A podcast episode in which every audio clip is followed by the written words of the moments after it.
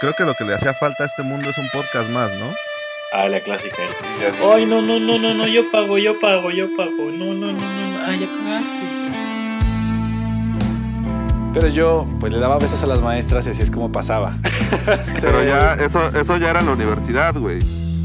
Yo, hasta las patadas gratis, cabrón, porque aquí todo cuesta bien. A mí no me han tocado demonios quiroprácticos como Wendy. Me mama bailar cumbias, güey. Se enamoran, güey. Si nomás les digo hola y se enamoran. Nomás las enamora y la deja, güey. ¿También te decía que no tuvieras novia? No, no, no me decía eso, güey. Porque esas lastiman más que el americano, güey. Sí, güey. Sean todos bienvenidos a Radio Pug. Sean todos bienvenidos a Radio Pug. Acompáñenos en una tertulia lirical con destino a lo desconocido. ¡Eh! Volvimos, volvimos. volvimos. Un largo y merecido descanso. No estábamos muertos. eh, bueno, tal vez un poquito. Pero Andamos medio de, parranda. andábamos medio de parranda y la verdad es que también un poquito muertos. Definitivamente nos costó más de, de tres días eh, el, el regresar. Pero pues ya estamos de vuelta y con nuevos, nuevos temas, muchas ganas de, de volver a hacer esto. Pero Un antes proceso de... de, de reestructura, ¿no? Un proceso de reestructura de todo esto y, y para poder volver a, entregarles algo, contenido de calidad que les guste. Exactamente, la, la verdad es que estamos muy emocionados de, de poder estar de nuevo con ustedes. Eh, el grabar este podcast es para nosotros una forma de poder, pues, simplemente relajarnos, expresarnos, estar aquí echando coto un rato. Y la verdad es que hemos recibido muy buenos comentarios eh, acerca de pues, los escuchas sobre que querían que volviera el podcast, que estaban esperando nuevas historias, nuevas cosas, que qué había pasado. Y bueno, pues hemos tenido una ligera reestructura. nuestro, nuestro séquito se convirtió de 3, volvió a pasar a 2, al, al, al séquito original. Pero, original. pero, eh, pues eh, estamos aquí de nuevo, pues echándole ganas para poder sacar eh, cosas interesantes, cosas que les gusten. Eh, Shane tuvo que salir un momento.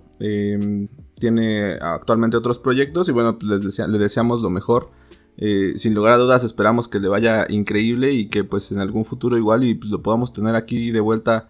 Y si no como, como locutor todo el Como- tiempo, sino como la como- tercera parte. como invitado, ¿no? como- exacto. Sí, la verdad es que creo que eh, pues es súper válido, ¿no? Creo que todos tenemos proyectos en la vida y pues, aquí, aquí apoyamos todos esos proyectos, ¿no? Así que adelante. Y bueno, después de esta entrevista, como si fuéramos futbolistas, güey, de no, pues le vamos a echar ganas, chavos. Este, sabemos que, que- que el tema es, es escabroso, pero vamos a salir adelante. Se presentaron con un 3-3-4 y la verdad es que no estamos preparados para eso, pero Este, pues vámonos directo al tema, la verdad. Este, ¿qué te parece, mi querido Wendy? adelante, estoy listo. Bueno, eh, antes de comenzar, queremos eh, decirles. Bueno, vamos a ponerlos un poquito en contexto de qué ha ido pasando con, con nosotros. Este, mi queridísimo Wendy, ahora te puedo llamar Wendy Corazón de Maple. Creo que sí.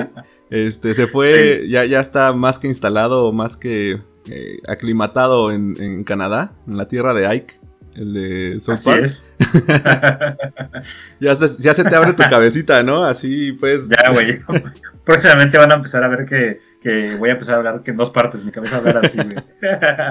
Ya, ya ves Terrance y Philip en, la, en el desayuno para poder ir a trabajar y todo, güey. Ya voy a Tim Hortons por mi café y dona, güey. Ah, güey. ¿Cómo te ha ido, amigo? ¿Cómo te ha ido allá en, en Canadá? Pues mira, la verdad es que ha sido una chinga, porque eh, eh, así es la vida aquí, güey. Está muy chingón. La verdad es que me fascina la, la ciudad, es algo que no esperaba. Siento que es como una. Es como un mini Nueva York, un poco más limpio. Obviamente hay vagabundos por todos lados y huele a mota todo el tiempo, ¿Hay ratas? porque aquí es legal. Hay un chingo de ratas. Ok. Sí, pero no tanto como Nueva York, güey. ¿Sabes? O sea, sí es, sí es a una escala más chica, pero está muy chingón. Me encanta, algo que me fascina es subirme al metro o al transporte público y nada más irme a por la ciudad, güey. O sea, porque siempre he tenido como esa... En México, como que nu- nunca había podido hacerlo porque, pues, no me dejaban. Y, porque vivías en el Estado de. México, güey. Ahí no. Ahí, porque ahí- en el Estado de México. que era tren suburbano, ¿no? O... Sí, era el suburbano, güey, y, y las combis, güey. ¿Sabes? Sí, sí, o sea, no había de otra.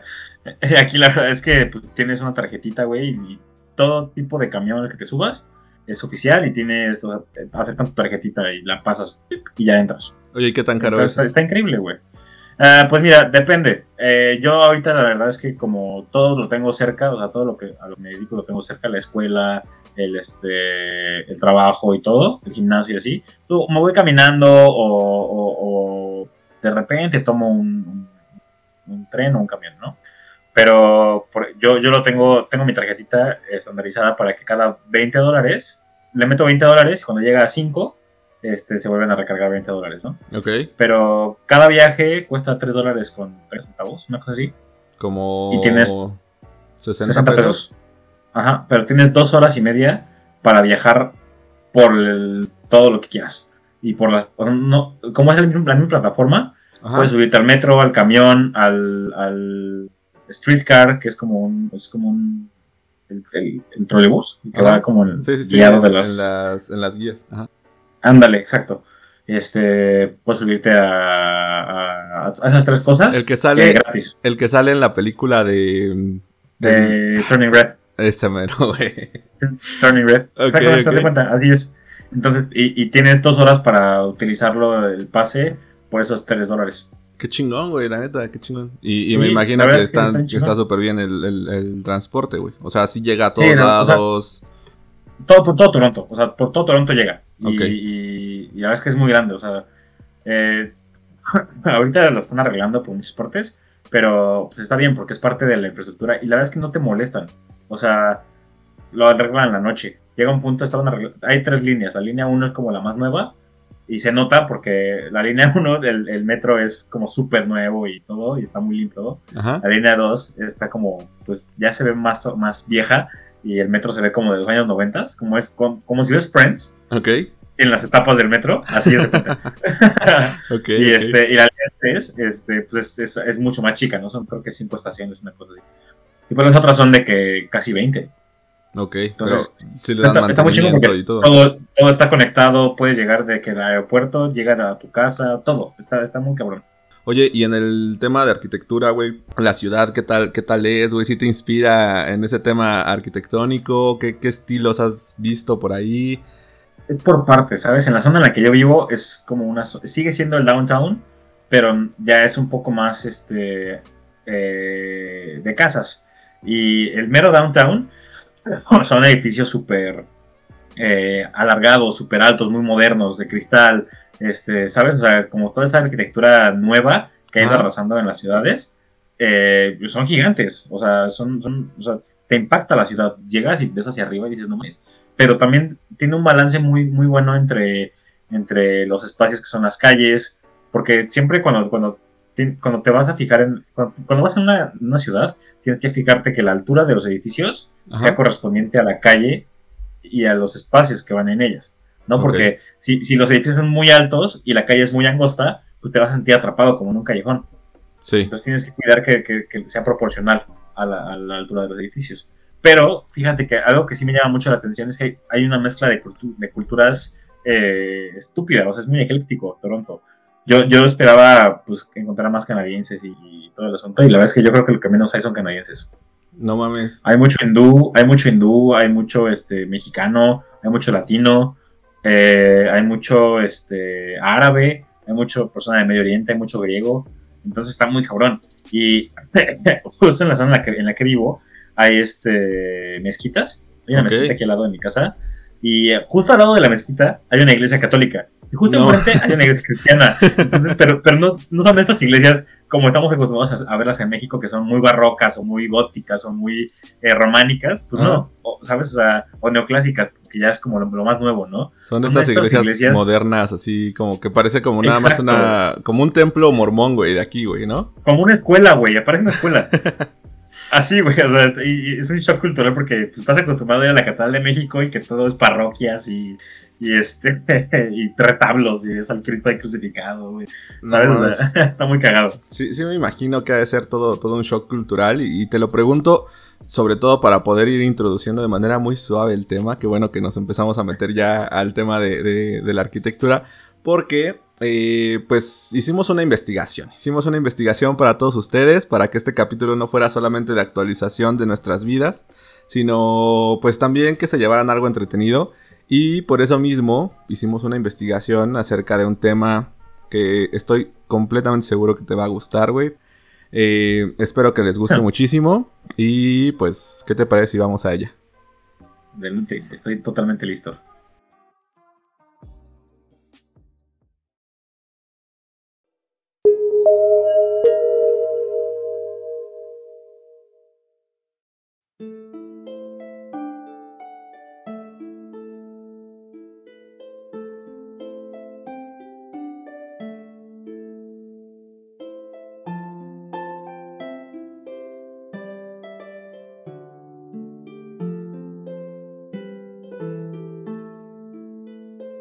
La más fuerte impresión de nuestra primera juventud fue la emoción que provocó en nuestra alma de niño la vista de una catedral gótica.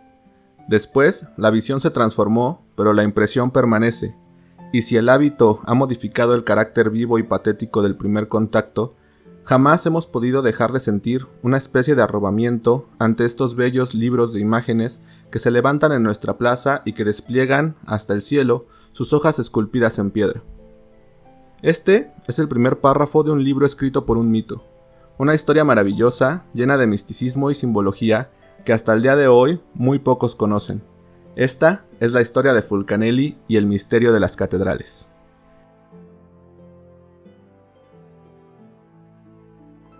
¿Qué te pareció ese intro? Wow, está, me quedé impactado porque para mí tiene mucho peso eh, como arquitecto y como artista el arte gótico. O sea, creo que fue una de las etapas de la, en la historia de, del mundo y de la humanidad que forjó el hecho de la civilización y la sociedad que somos ahora. Bueno, para, para Entonces, quien no lo sepa, eh, para quien no lo sepa, el arte gótico es este, bueno, es son como estos arcos con rosetones y, y estas torres alargadas, muy, muy, muy alargadas, con muchos grabados y todo esto, ¿no? Digo, no sé si en Exacto. el tema arquitectónico haya algo, algún elemento muy característico de este arte gótico, o, o sea eso. güey, Eh, sí, sí lo hay. Sí lo hay. Eh, te voy a dar un un poquito de contexto. Eh, en los años antes de los 1200, todo se construía con piedra. Se, se llama estilo románico, ¿no? Y, y no había espacio para tener tanto, tantas ventanas porque justamente no había morteros, no había columnas, todo era como piedra sobre mortero y cemento o, o el, el- el tipo de, de pegamento que se le ponía antes. Y, este, y las ventanas eran súper, súper cortas y súper chiquitas. Entonces estaba muy limitado el uso de, de- de materiales, de vidrios, de alturas, porque tampoco podías cargar tanto porque se caía y Claro. era súper pesado, ¿no? Sí. Y después llega esta transición a los 1200, en, en que pues, los arquitectos, hay, hay un libro que se llama La Catedral del Mar, Ok. y este, ah, no, los cinco pilares de la Tierra, y habla acerca de un, este, de un craftsman, un albañil, que le dejan hacer una catedral gótica, y empieza a idear todo este tipo de cosas, y de arcos y todo el asunto para que, para que se creen estas grandes alturas, ¿no? El hecho y las cosas que más impactan en, en- en arquitectura gótica es que se cambian las bóvedas de cañón que son como que, que- que tú ves que son como corridas como una como una C ¿Sí? se cambian por arcos eh, de medio punto y con los eh, con bóvedas nervadas lo que quiere decir la bóveda nervada es que tiene un punto en el centro y salen cuatro variantes que distribuyen la carga hacia los- las columnas esto te permite hacer que las que tengas un poco más de altura porque es más ligero no es tan pesado como, como si pon- pones una bóveda de ladrillos y, este, y la carga se distribuye hacia abajo sobre las columnas. También algo que está muy interesante, que es muy eh, icónico de estas eh, catedrales, es que tienen como arbotantes afuera, que son estas columnas grandes, como patas de araña, que lo que hacen es que todas esas cargas que distribuyen las bóvedas, las, las, sa- las sacan hacia afuera, literalmente, la las sacan hacia, hacia afuera de la catedral Ajá. y esas, esas, eh, esas arbotantes lo distribuyen hacia el piso. No sé si te has dado cuenta que en esas arbotantes hay como unos pináculos que usualmente tienen gárgolas o cosas Sí, grabadas sí, muy sí. Esos solamente no son, no son decorativos. lo que, lo que hacen es- es- esos, algo- esos este, pináculos es que por medio del peso que tienen, distribuyen las cargas que vienen de, de, de adentro de la iglesia hacia abajo y ayudan a que todo se vaya hacia la tierra. Ok. Y puedas tener estos grandes ventanales, rosetones, colores y estas imágenes canónicas ¿no? que, que se Claro. empiezan a distribuir. Oye, tú me imagino has estado en alguna de estas catedrales góticas de, de- de manera presencial, güey. ¿Y cuál fue tu primera impresión? Porque a mí lo que me gustó muchísimo de comenzar el capítulo, o bueno, más bien esta investigación con, con esta primera, con este primer párrafo de- de- del libro de Fulcanelli, es esa forma en la que trata de, de, pues literalmente de, de mostrarnos el, el sentimiento que a veces tienen las personas cuando llegan por primera vez a una catedral. Claro. Entonces, ¿tú, tú recuerdas cuál fue tu primera impresión cuando, cuando entraste a una catedral gótica o la viste por primera vez, güey? Yo, yo tengo la fortuna de conocer la Catedral de Notre Dame en París Ok. y la Catedral de No- Notre Dame aquí en Montreal. Eh, las dos son, no, son muy, no son muy parecidas, pero son góticas las dos. Notre Dame de París es una obra maestra, güey. O sea, entras y automáticamente es luz, todo es luz, ¿no? Y, y te impacta la altura que tiene, te impacta que te, pon- te pones abajo del, del altar y eh, justamente en la bóveda hay una imagen de, de la, de la Virgen, güey, de, San- de Santa... de- sí, de, de Nuestra Dama de París. Sí. ¿sabes? Y, y es, o sea, tú ves todas las columnas, tienen detalle, tienen gárgolas, tienen eh, lo- lo- los retones, los retones y los, los este, cristales, Sí. tienen estas imágenes que, que tienen siglos, güey, ¿sabes? Y, y algo que me impactó, porque primero fui a París y después fui a Montreal, es que en la de Montreal, o sea, sí tienen esta historia, pero es un estilo neogótico, porque eh, conquistaron pues, 300, 500 años después, güey, aquí, Y sí lo, sí, sí lo, tras- sí lo transmitieron, pero también tienen eh, cosas que no son completamente góticas. Por ejemplo, en Montreal, Un McDonald's. entras a la catedral, un Tim Hortons ahí, güey. Ok. Drive-thru. no, pero eh, entras y, y la catedral es oscura, porque no es tan alta. Ya. Aun- aunque tiene, tiene rosetones y tiene grandes ha- haces de luz, no, no es tan vívida como la catedral de París. Porque justamente tiene, tiene toques neoclásicos, que son como las columnas que no son tan altas. O sea, sí es gótica, pero es un neogótico. Ok, ¿sabes? Y lo que, lo que te impacta de entrar a una catedral gótica es justamente el hecho de, de la diafanidad. La diafanidad es el, el conectarse con un dios o con un ser superior a través de la luz. No Eso, güey. que... Fíjate, yo, yo tuve la, la- la fortuna de poder visitar una catedral gótica cuando fui a Amberes. Este. Y, y yo me acuerdo, güey, que por fuera obviamente se ven impresionantes, güey. O sea, es una catedral que además, güey, yo eh, me sorprendía muchísimo porque realmente, a mi punto de vista, en Europa ya eh, el tema catedrales y, y tema como religioso, pues como que se está perdiendo un poco, ¿no? O sea, ya no, ya no No. se ve tanto eh, de, de manera, pues digamos, por parte de la religión, sino más bien se va y se, se observa el, el tema arquitectónico, güey. A, a diferencia de aquí. También. Sí, la la diferencia de aquí, güey, que por ejemplo, o sea, de repente entras a templos y es súper, súper religioso el tema y así, no tanto eh, arquitectónico todavía, güey. Pero bueno, yo, yo me acuerdo que cuando entré, lo primero que me impresionó y estuvo muy cabrón, güey, fue el tema de la luz, güey. O sea, el, el cómo tenían, eh, cómo jugaban con, con, pues hasta con la hora, con la que fuera, güey, cómo le iba dando el sol y cómo iban cambiando eh, la luz que iba entrando a la catedral, güey.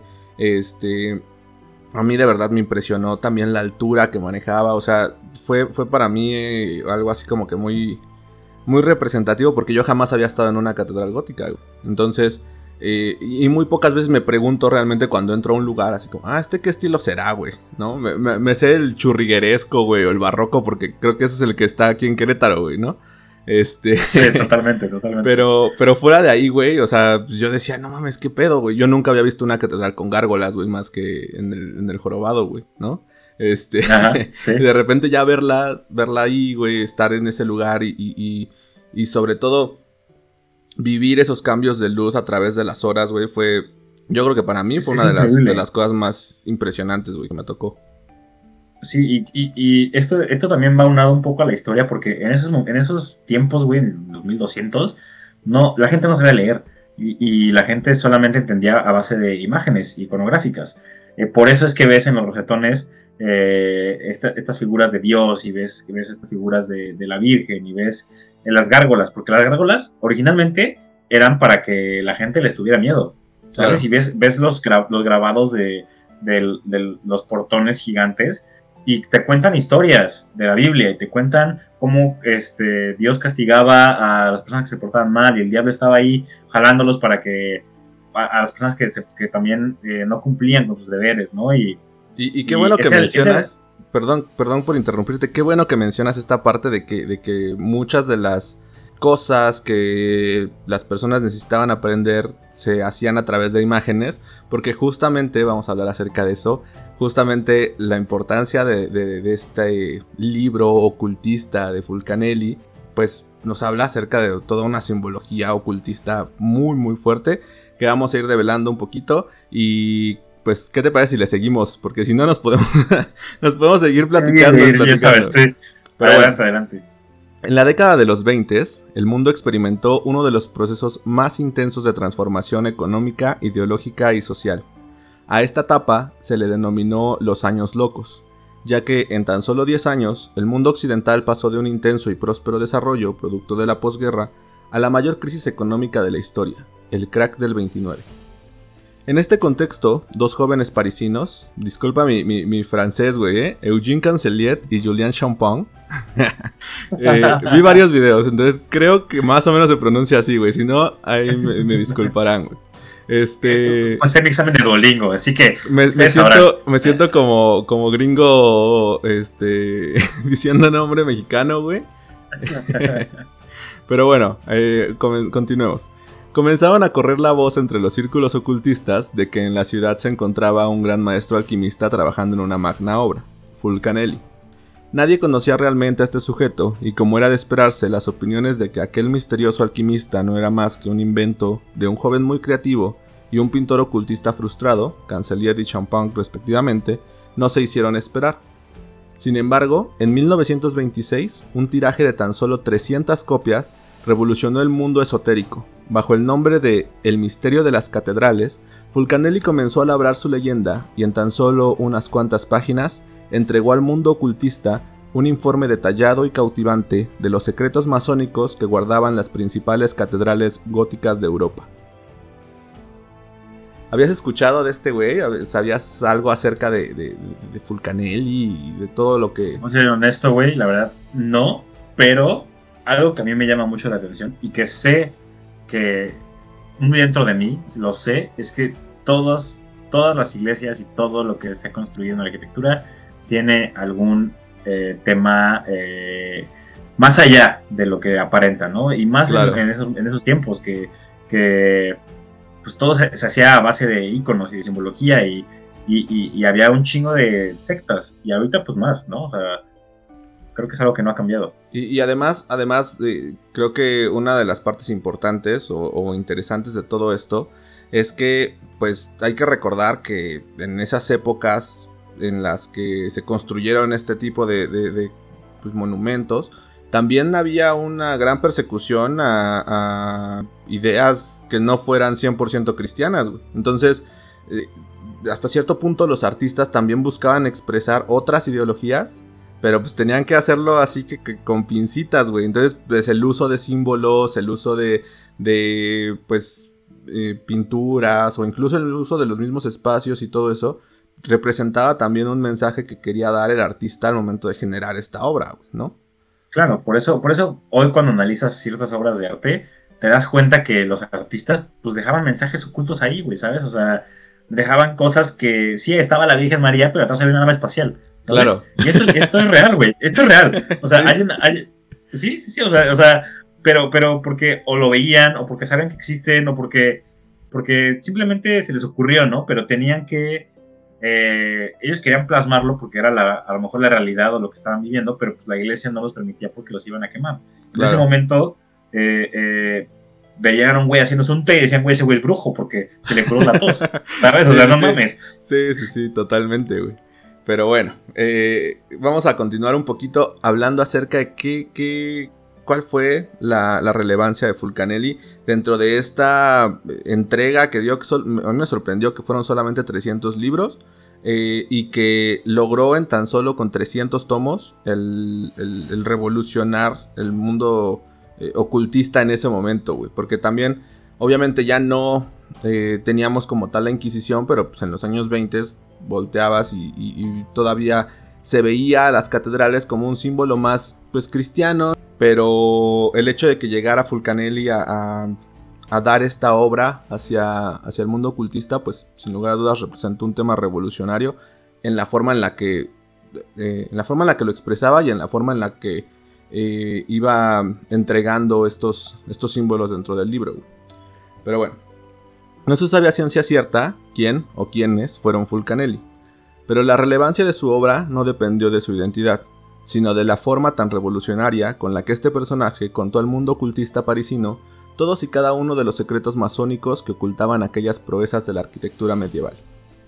En este libro esotérico, Fulcanelli comienza definiendo a las catedrales góticas como libros de piedra, y antes de adentrarnos en el contenido, es necesario hablar un poco sobre el por qué estos libros de piedra son tan importantes.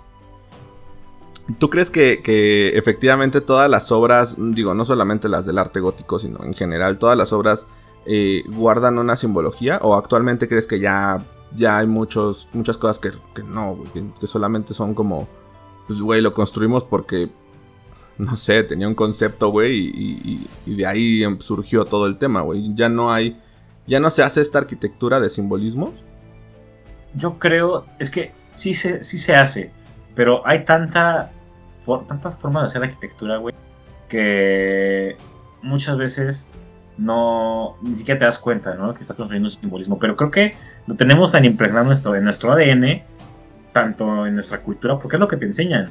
O sea, no solo aprendes de, de cómo construir, aprendes de arte, aprendes de historia y lo traes ya, ya impregnado en tu cabeza, ¿sabes? Entonces, muchas veces ni siquiera te das cuenta y lo haces así. Ok. Hay, hay un aeropuerto, el aeropuerto de Denver, seguramente ya te sabes esta historia.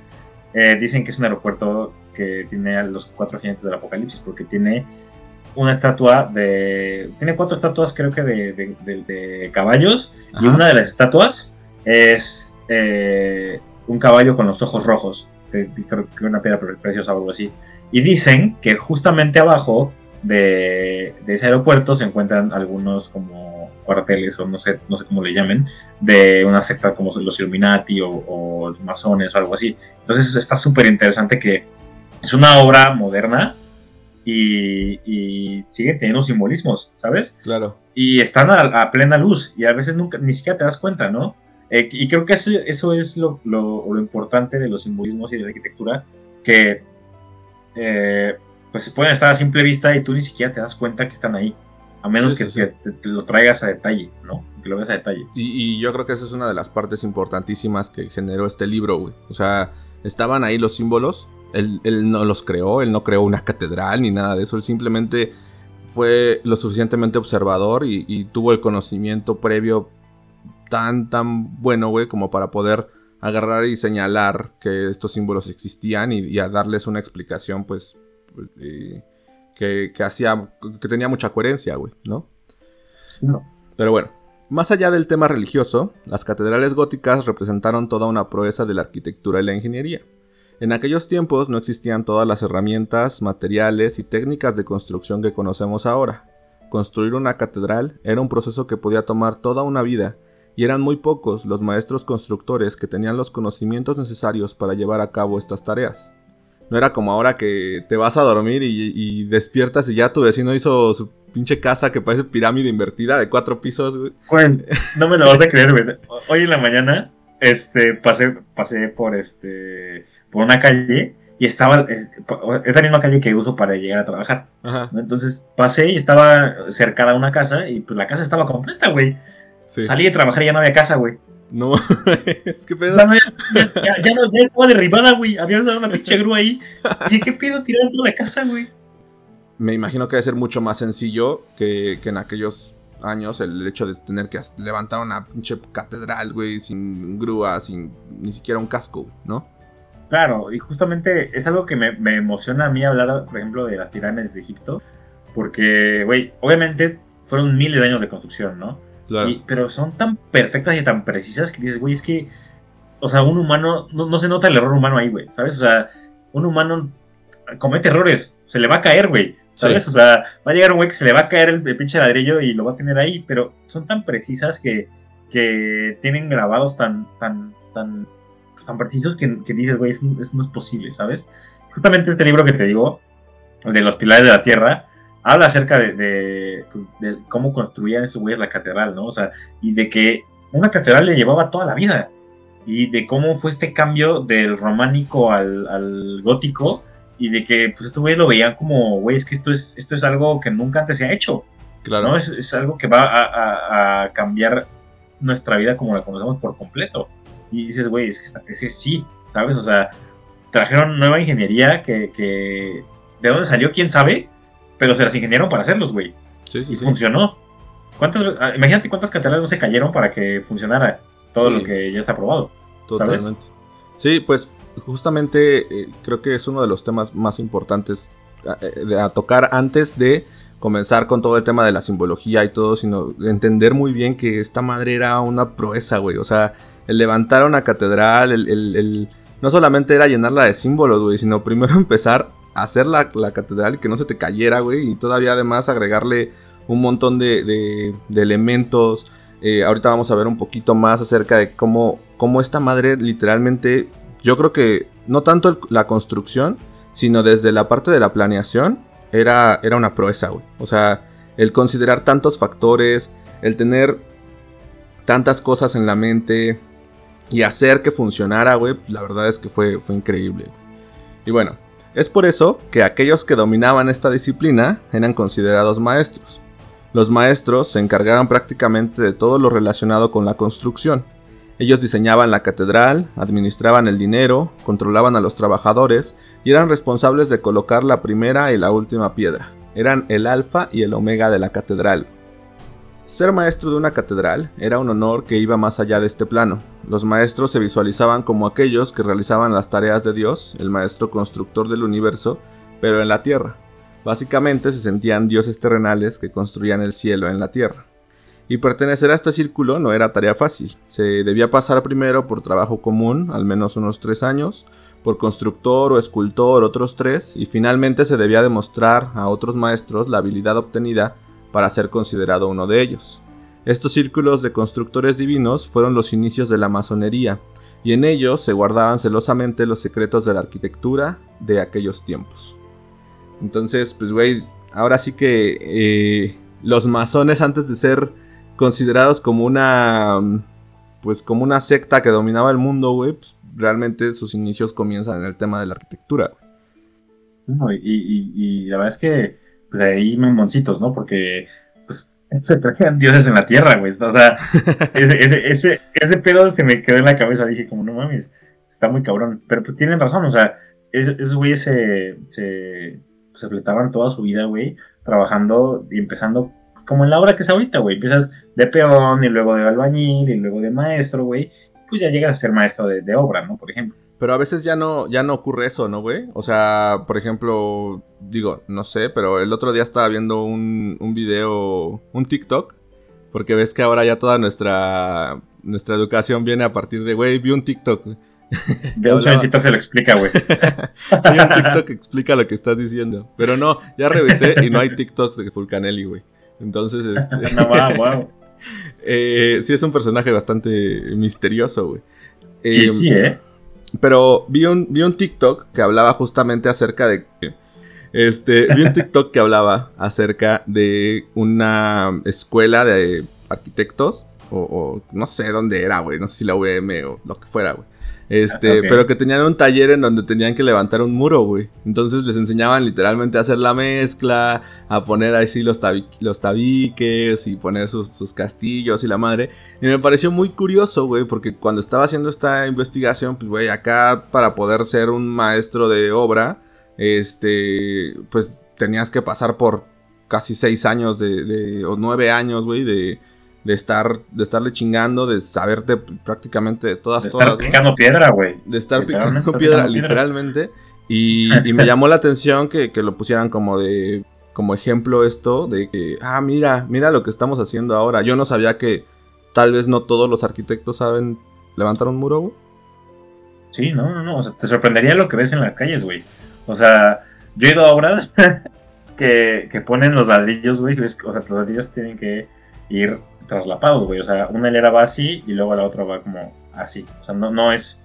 Sí, no, para- no son, para- no son verticales. Para quienes nos están escuchando en, en Spotify, que prácticamente van a ser todos.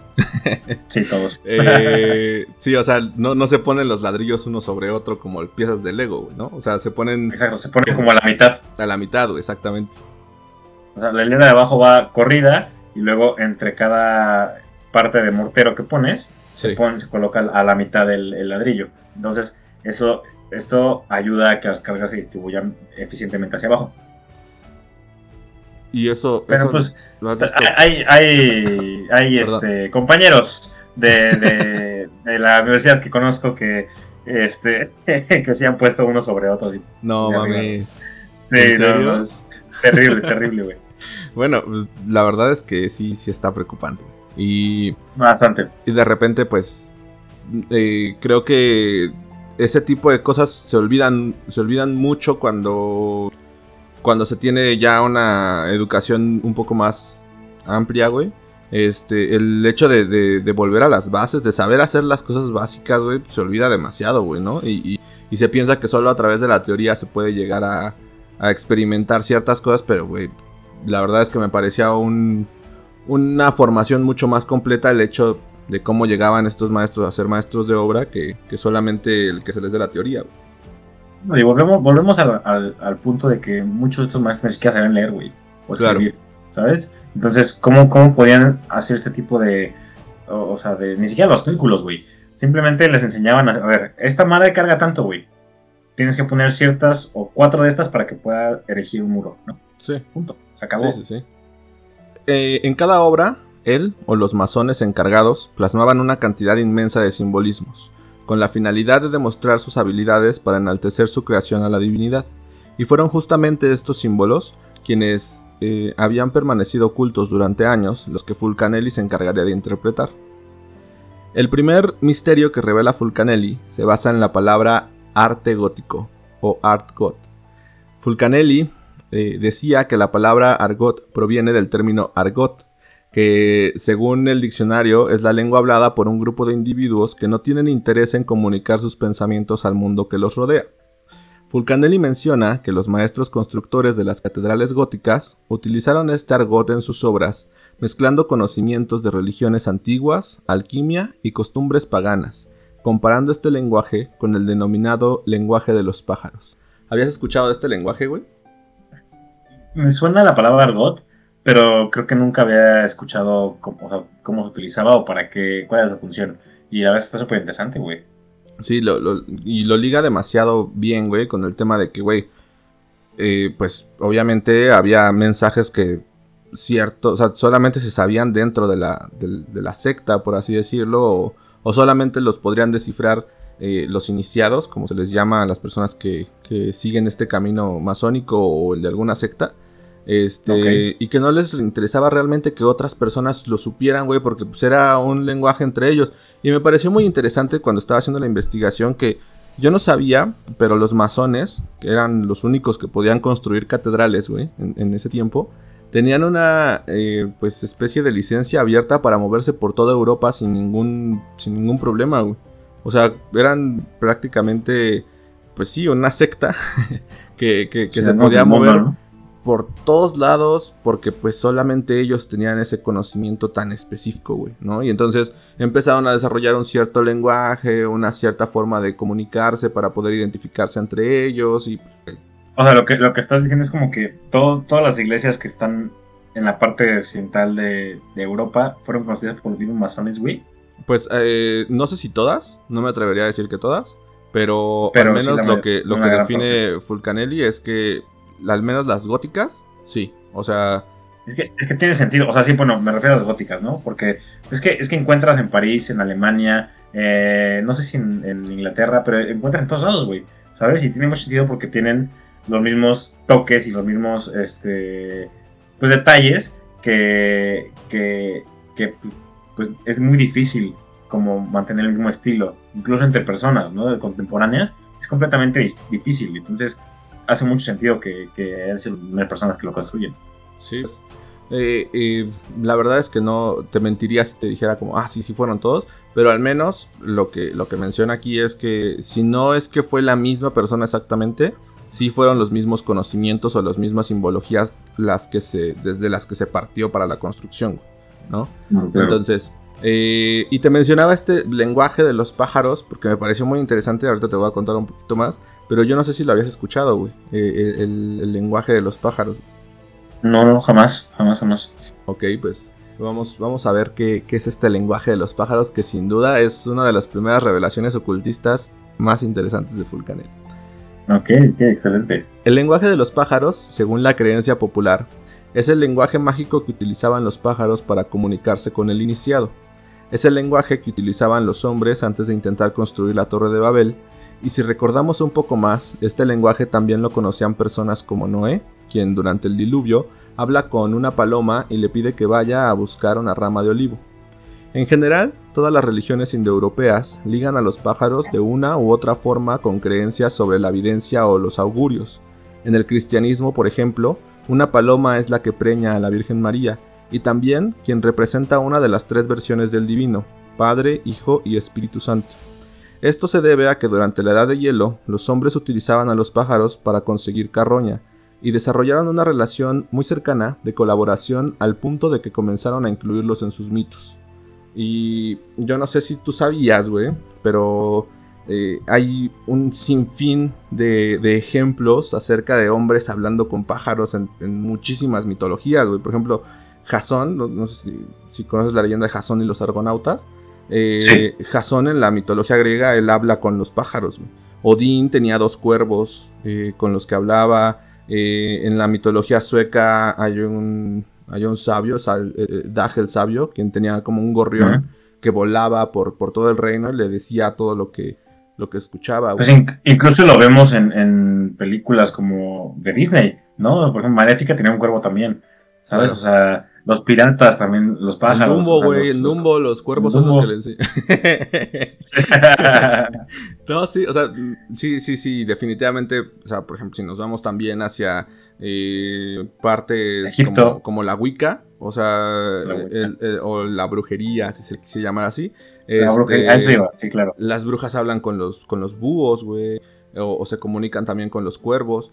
Y hay un dato bien interesante, güey, que me, me voló la cabeza. Yo no lo sabía, güey. Y de repente dije, a la madre, güey. Yo sabía que los cuervos eran sumamente eh, este, inteligentes, güey. ¿No? Además de que son el, el mejor equipo de, de la NFL. Este. Pero recuerdan caras, ¿no? Además de que recuerdan caras y que saben, eh, pues, resolver laberintos y... O sea, estos güeyes están locos, güey. O sea, de verdad son, son una de las especies más inteligentes que existen. Bueno, los cuervos se comunican con los lobos, güey, en la naturaleza. Lo que hacen Wow. es que los cuervos van por las manadas de lobos y los jalan, güey, para que vayan por las presas. O sea, haz de cuenta, el cuervo sobrevuela y localiza la presa, güey. Y después va por los lobos y de alguna manera se comunica con ellos y se los lleva a que la casen, güey. Porque lo que esperan los cuervos es que los lobos no se comen las, la- las vísceras, güey, o la, o la carroña, güey. Solamente se comen la carne. Entonces estos güeyes pues, se alimentan de esa, de esa carroña, de esas vísceras, güey. Y Hacen este. equipo. Y han desarrollado una especie de equipo, güey. Que era la- el mismo equipo que tenían con los humanos en, en Era de Hielo, güey. ¿No? O sea. Wow. No solamente los cuervos, sino un montón de, de aves, eh, pues se podría decir que hablaban con los humanos para poder conseguir carroña, güey. Ajá. Wow, no mames, qué cabrón. Entonces, pues, güey, a mí me voló la cabeza, me hizo mucho sentido. Hay muchos grabados también en Egipto eh, de dioses eh, con, con partes de, de aves. Eh. También se habla de que los ángeles, del, del tema de las alas, de, de que los ángeles pues, pudiesen ser una- alguna representación de alguna ave.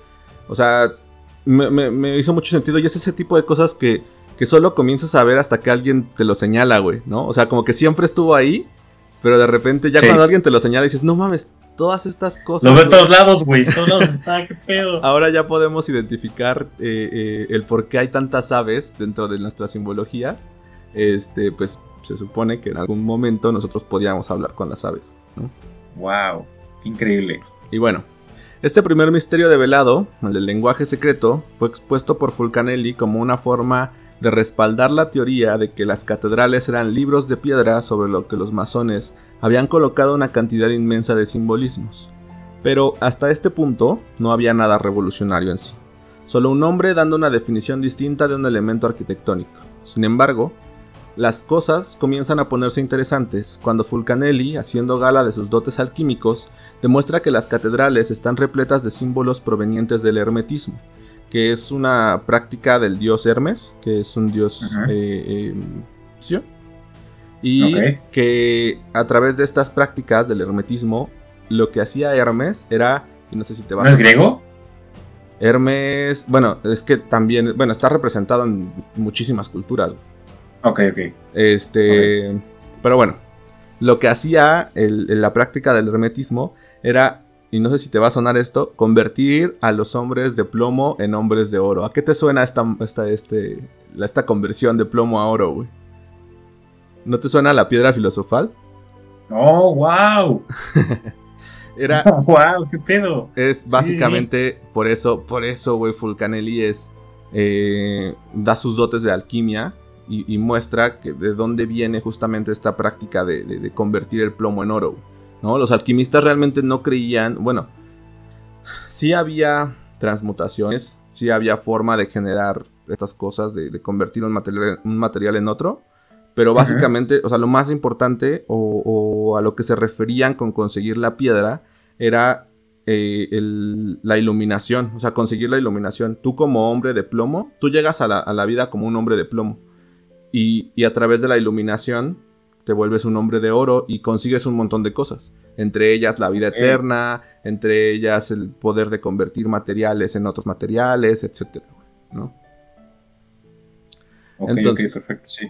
Fulcanelli menciona que las catedrales góticas están construidas en forma de cruz, pues es la cruz el símbolo del crisol alquímico, el lugar donde ocurren las transformaciones. Además, esta cruz en la numerología ocultista representa el número 10. Y aquí te voy a pedir que pongamos mucha atención porque yo también apenas lo estoy digiriendo. Ok. Este, e- el número 10 es un número cabalístico, es el todo y la nada, o sea, el 1 y el 0.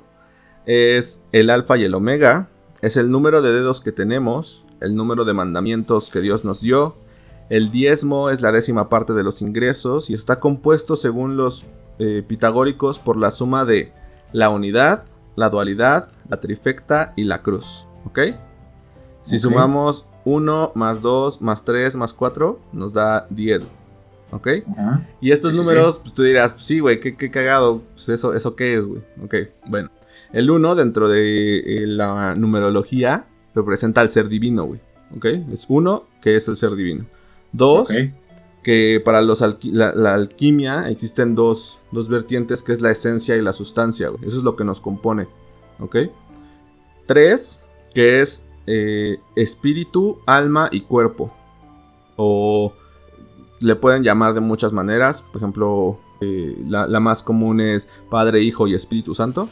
Pero básicamente esos tres elementos se supone que son los elementos con los cuales estamos conformados nosotros. Espíritu, alma y cuerpo.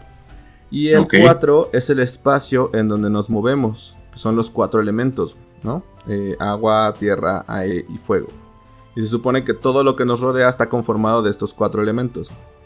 Entonces, eh, pues esto igual que el lenguaje de los pájaros, güey, es como... Te lo empiezan a señalar y empiezas a encontrar el número 10 en un chingo de lados, ¿no? Ajá. No sé. En la camiseta de Messi. de En la camiseta de Messi, güey. en- Marquito Fabián también era el 10 o quién era el 10, güey? Sí, sí Cuauhtémoc Blanco. Cuauhtémoc Blanco, el, el Cuau, güey, que es el alfa y el omega, güey, del- de la Claro. mexicana. Giovanni Dos Santos. Giovanni Dos Santos que metió, uy, güey, que metió ese golazo, güey, contra Estados Sí. Unidos en la Copa Oro. No, güey, te juro que yo he soñado con ese gol, güey. De verdad, es, No es- mames, es sí. impresionante ese gol, güey. Pero es, bueno. Lo es.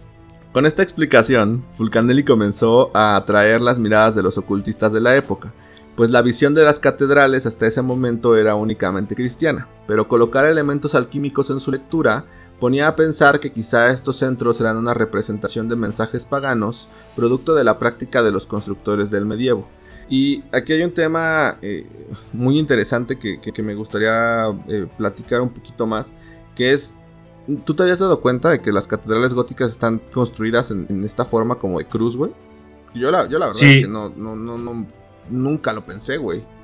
Es algo que te enseñan porque eh, hay- las, las catedrales están construidas por naves. Entonces, usualmente la nave principal es, la, es la- la- el tallo de la cruz y el transepto es el, el tallo corto que, que está este, perpendicular al- al- a la nave principal. Y usualmente, si te das cuenta, al lado de, las, de la nave principal hay otras dos naves secundarias que son más chicas, pero siguen teniendo eh, eh, como albergue para los altares y para las eh, bancas y todo el asunto. Pero ahí es donde se guardan a los santos, se veneran a, a las vírgenes. Esos espacios son perfectamente. Muchas veces se, se utilizan también para representar los misterios de, de la crucifixión. Ok. ¿Y, sabías este simbolismo acerca de la cruz, güey? O sea, que, que representaba el crisol del alquimia. Eso, eso sí no lo sabía. Yo, yo sabía que, es que lo que te enseñan es que representaba la cruz del cristianismo y de Cristo y la chingada, ¿no? Pero, pero pues también creo que, es que creo que va muy de la mano con todo lo que la iglesia quería que, quería guiarte a que pensaras en ese momento, ¿no? Y, y, pues es conocimiento que se va ido pasando de generación en generación, pero no te enseñan esto que me estás diciendo. Y la verdad es que hay muchas cosas que estamos descubriendo en este capítulo que me han dejado con el pincho cuadrado. Y, y la verdad es que a, a mí también, güey. Y, y una de las partes más interesantes es que lejos de... Esto va a ser un comentario tal vez polémico para mí. Ok. lejos de alejarme por alguna forma de... de, pues de alejarme de- del tema cristiano, creo que me ayudó un poquito a entender ciertas cosas. Y, y, no digo que ya soy creyente de nuevo, güey, pero me abrió la- el panorama de decir, güey, finalmente todo pues, va para lo mismo, güey. O sea, eh, hay muchas similitudes entre, entre alguno- algunas creencias ocultistas y este tipo de religiones, porque al final del día, güey, pues eran solamente un compendio de otras creencias orientadas hacia lo que ellos querían, güey, ¿no? Entonces, a, a mí me pareció muy interesante este tema de la cruz, porque eh, la cruz representa el crisol, güey, y el crisol es el lugar en donde ocurren las transformaciones de, de la materia, güey. O sea, es donde, donde pones tu, tu materia para que se para que ocurra un proceso y cambie, ¿no? Ok. Entonces, sí. el hecho de que la cruz de que, de que la cruz represente eso, güey, nos puede hablar hasta cierto punto de que la cruz fue el crisol de, de- de Jesús, güey, si se lo pudiese llamar así, güey. Fue el lugar en donde él experimentó su transformación. Y ahorita te voy a hablar acerca de otro elemento que, güey, ya, güey, ya me voy a volver eh, eh, pastor, güey. Este, porque básicamente lo que habla es que Jesús vive su su pasión, güey, en la cruz, güey.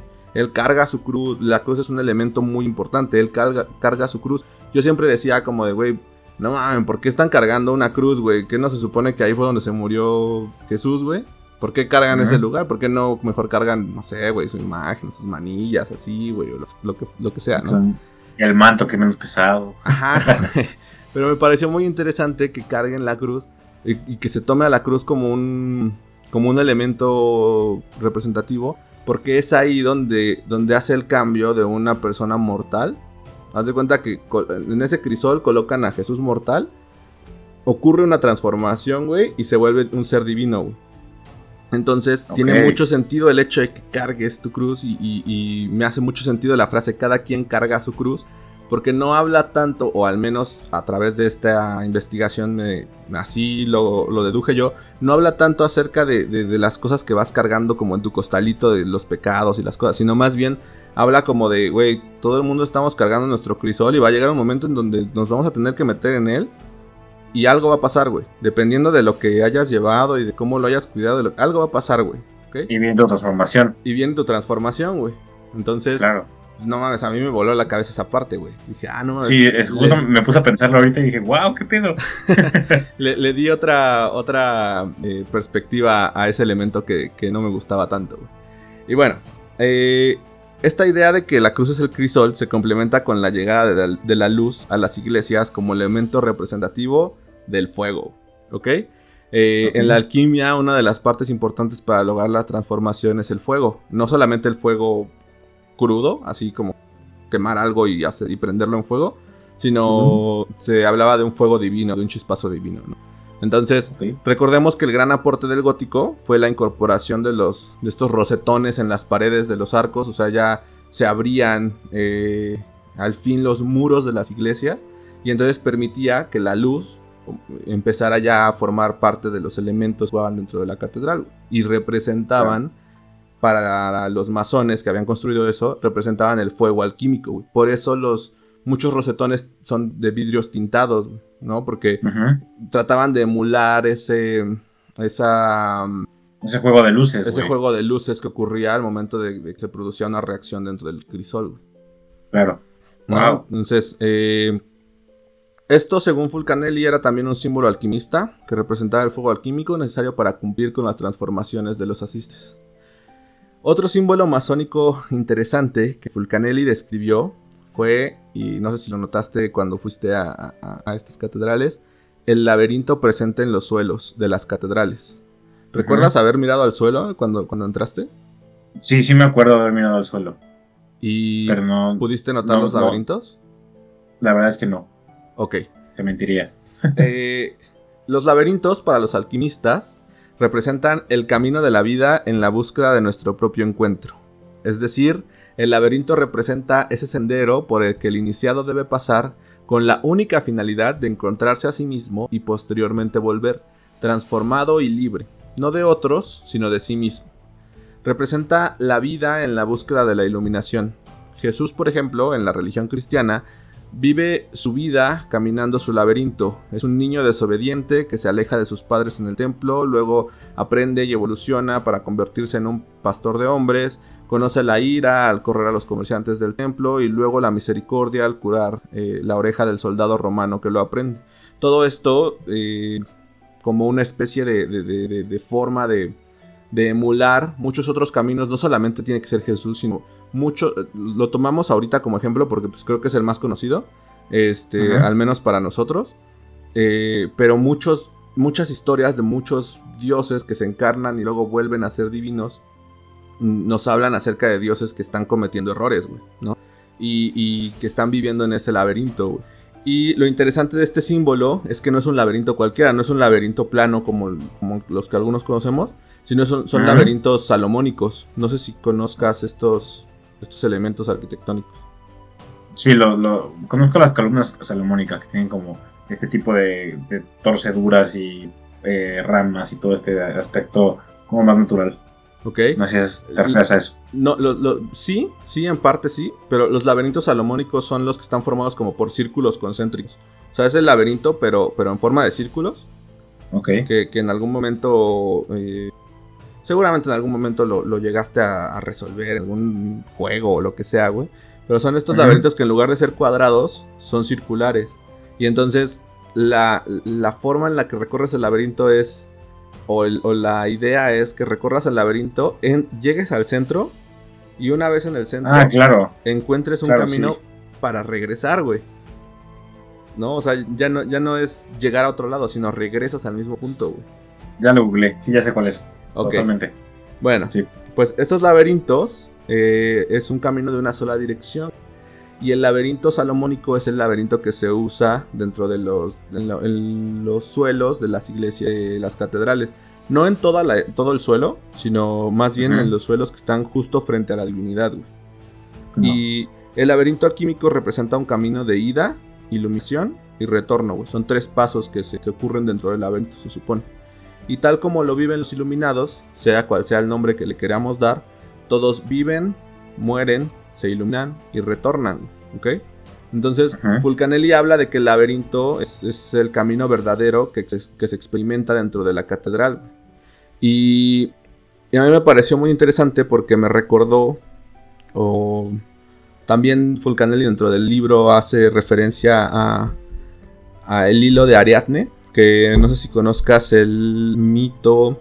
eh, en el laberinto del Minotauro, este, la historia básicamente es que hay un, hay un héroe llamado Teseo, que, el, que, que- que le, pues, no recuerdo bien cómo comienza la historia, pero el tema es que eh, hacen una guerra, pierden la guerra y entonces un pueblo le dice a otro que cada cierto tiempo va a tomar a, a algunas personas para ofrecerlas eh, y meterlas al laberinto para que coma un minotauro. El minotauro es en la mitología griega la- el, el producto de la, De una relación entre. Ajá. la cruza entre el, el vellocino de oro, creo que es, Ok. que es el, el- pues el toro, no sé qué sea, si es una vaca o un toro, eh, eh, el animal que amamanta a Zeus y, Sí. y un dios, no recuerdo quién era, pero de ahí nace el, el, el minotauro, ¿no? Y el minotauro está eh, dentro del laberinto y, y entonces este pueblo toma prisioneros y los manda al laberinto. Entonces Teseo se, pues, pues, obviamente enojado porque esto ocurría constantemente, este, se ofrece como, como uno de los tributos para ir a matar al, al- al Minotauro. Y entonces, eh, al momento de que planean todo esto, se encuentra con una chica que se llama Ariadna, que, que es un vocablo que viene de, que después deriva en la palabra Aria, este, que le da un, un hilo, güey. Y entonces este hilo le dice que lo amarre al inicio del laberinto, entre al laberinto, lo vaya sosteniendo obviamente, y una vez que mate al, al Minotauro, iba a poder regresar solamente eh, jalando ese hilo y regresando al inicio. güey. Claro, como que. Claro, por supuesto, sí. Entonces, eh, lo interesante de todo esto es que justamente eso es una representación de una especie de viaje interno, güey. De hecho, la palabra laberinto proviene de la unión de dos vocablos, que es labor e intus, que es este, eh, como el trabajo interno, güey. O sea, todos los laberintos representan algo que se llama trabajo interno, que es como esa mm, forma de, de- de decir, güey, nosotros, nuestra vida es un laberinto, tenemos que entrar a él. L- El hilo que nos rodea es, es el cuerpo. Y aquí viene una frase muy cabrona. que dice que, que no es nuestra alma, sino. que no es nuestro cuerpo, sino el tejido que ha hecho nuestra alma. Entonces, justamente lo que habla es que nosotros tenemos que deshacernos de ese tejido para llegar al periodo de transformación y luego regresar sobre nuestros mismos pasos para conseguir la iluminación. Todos, todos, todas las deidades a las que hemos como humanos eh, seguido siguen este mismo camino. Se encarnan, se vencen a sí mismos, mueren y luego regresan divinos. Entonces, ese hasta cierto punto es el mensaje que querían dar eh, pues, pues los masones al momento de construir estos laberintos frente a la deidad. El decirte, sí, esta es una representación de lo que queremos llegar, pero si, volteas para abajo, este es lo que te toca, güey. Este es tu camino, este es eh, el, el laberinto que te toca a ti llegar, tienes que llegar hasta el centro. El Minotauro representa a uno mismo, a las pasiones, a, a nuestros más fervientes deseos. Y en el momento en el que los logramos vencer, güey, entonces en ese momento podemos regresar y ser divinos. Si no, vamos a estar en el Mm. laberinto una y otra y otra vez hasta que podamos lograrlo. Y ser divinos. Y Claro, ser porque divinos. en último sería es llegar a la divinidad, ¿no? Exactamente, güey.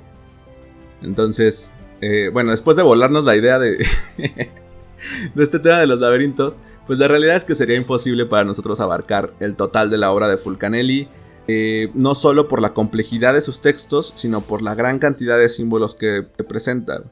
Pero sin lugar a dudas, el mito eh, del último gran alquimista fue una historia que nos cautivó y que nos, pues, nos abrió los ojos a muchas cosas, ¿no crees? Totalmente, o sea, creo que eh, hay muchas cosas que conocíamos y que son parte del folclore cultural que, manejamos, pero hay muchas otras que en este, en este breve episodio logramos tocar y, que la verdad, mm, o sea, te, abre nuevas puertas en tu mente hacia lugares que no conocías y que definitivamente quieres saber más acerca de ello, ¿no? Es, increíble. Sí, pues yo los invito a que si les gustó esta investigación acerca de Fulcanelli, lo busquen. La realidad es que no hay mucha información acerca de, de- de él como persona, pero sí hay mucha información eh, acerca de sus símbolos. Y además, el libro del Misterio de las Catedrales lo pueden encontrar en cualquier lado. Hay un PDF que lo pueden descargar. No es un libro sencillo de leer. Es cortito, pero está medio complicado. Este.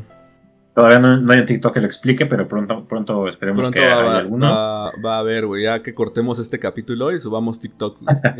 A huevo, sí, sí. Pero bueno, pues, pues ya vamos a cerrar. Y lo último que escribí fue esto. De la vida de Fulcanelli se supo muy poco. Publicó un libro más y después desapareció sin dejar rastro. Hay quienes defienden que solo fue el seudónimo de un grupo de ocultistas que trabajaron en la obra. Hay quienes piensan que realmente era el joven Canceliet. Los más aventurados dicen que fue capaz de encontrar la piedra filosofal y accedió a la vida eterna. Sin embargo, lo único realmente probado es que Fulcanelli representó para el mundo ocultista un antes y un después en la interpretación de los símbolos.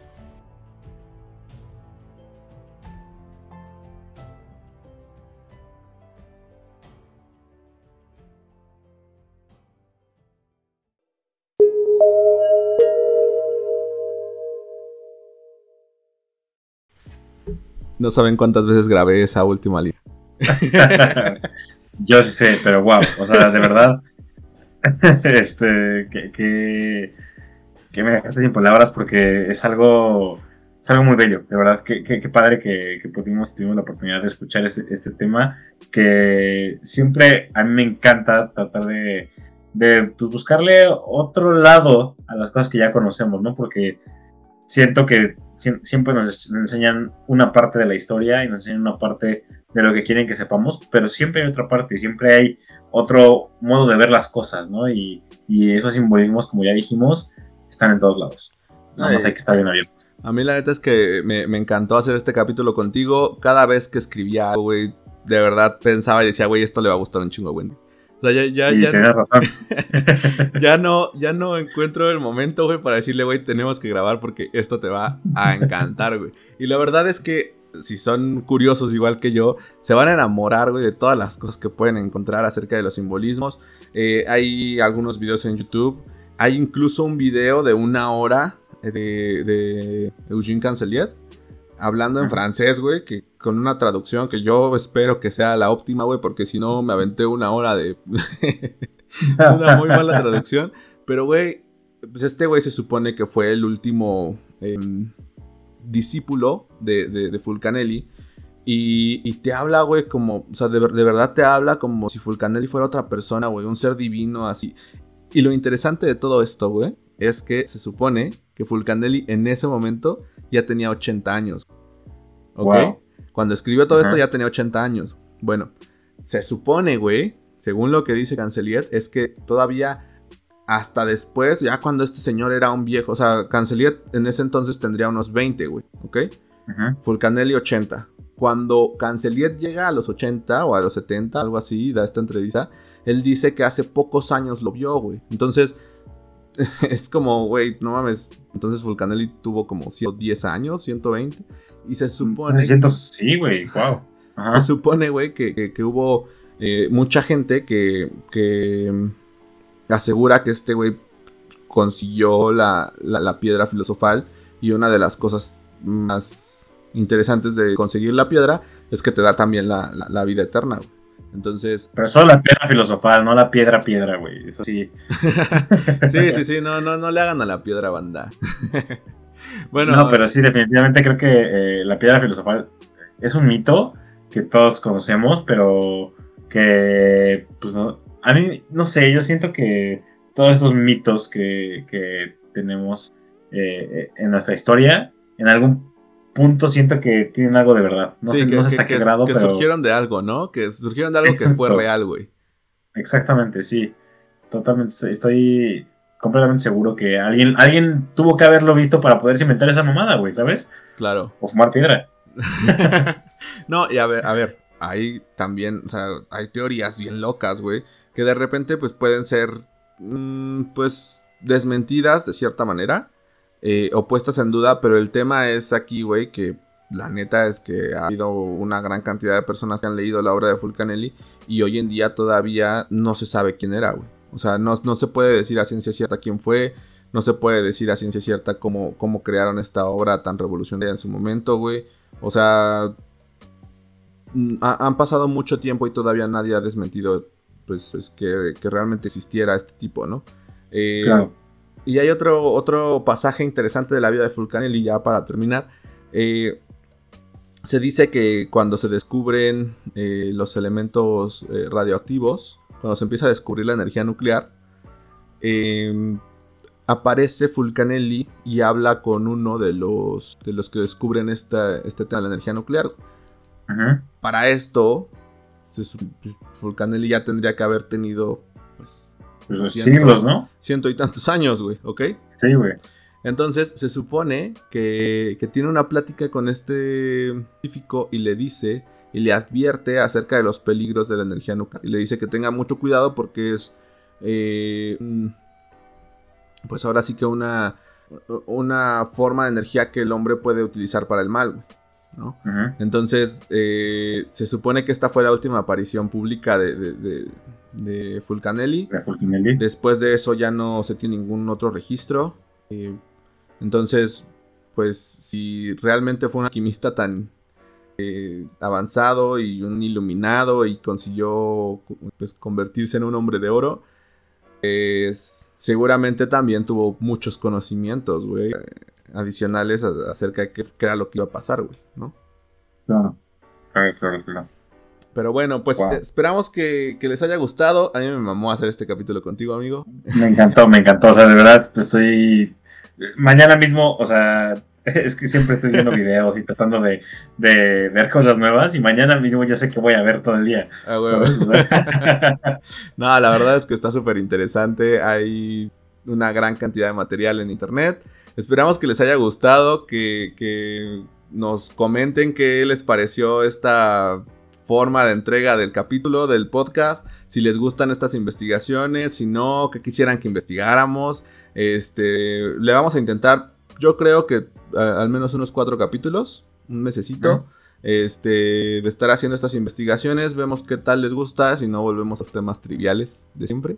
Excelente, me parece perfecto. Este, y pues nada, no me queda más que agregar que te quiero un chingo, disfruté mucho hacer este capítulo, Shane te extrañamos mucho y muchas felicidades. Como siempre. También hay que hacer una especial mención, una felicitación a, a Viri, este, porque también ya es su cumpleaños. así es. Y, no sé si tengas algún saludo que quieras dar después de tanto tiempo de no haber estado dando saludos. pues mira, yo sé que James siempre va a ser una persona que va a estar al pendiente de esto y le mando un saludo hasta Pittsburgh. Saludos, Jamie. Ok, ok. Yo le mando un saludo también a una de las escuchas que estuvo muy al pendiente, güey. Y además estuvo muy, muy insistente en que volviéramos, en que explicáramos qué había pasado, que por qué ya no estábamos grabando, que si nos había dado hueva. este, y, le queremos agradecer que esté tan al pendiente a nuestra querida Pugescucha Pal. Este, eh, no, no nos morimos, aquí estamos y estamos de vuelta. Andábamos de parranda, ¿no? Andábamos de parranda nada más. Pues espero que hayan disfrutado muchísimo este episodio. Y no me queda más que agregar que. Books out. Books out.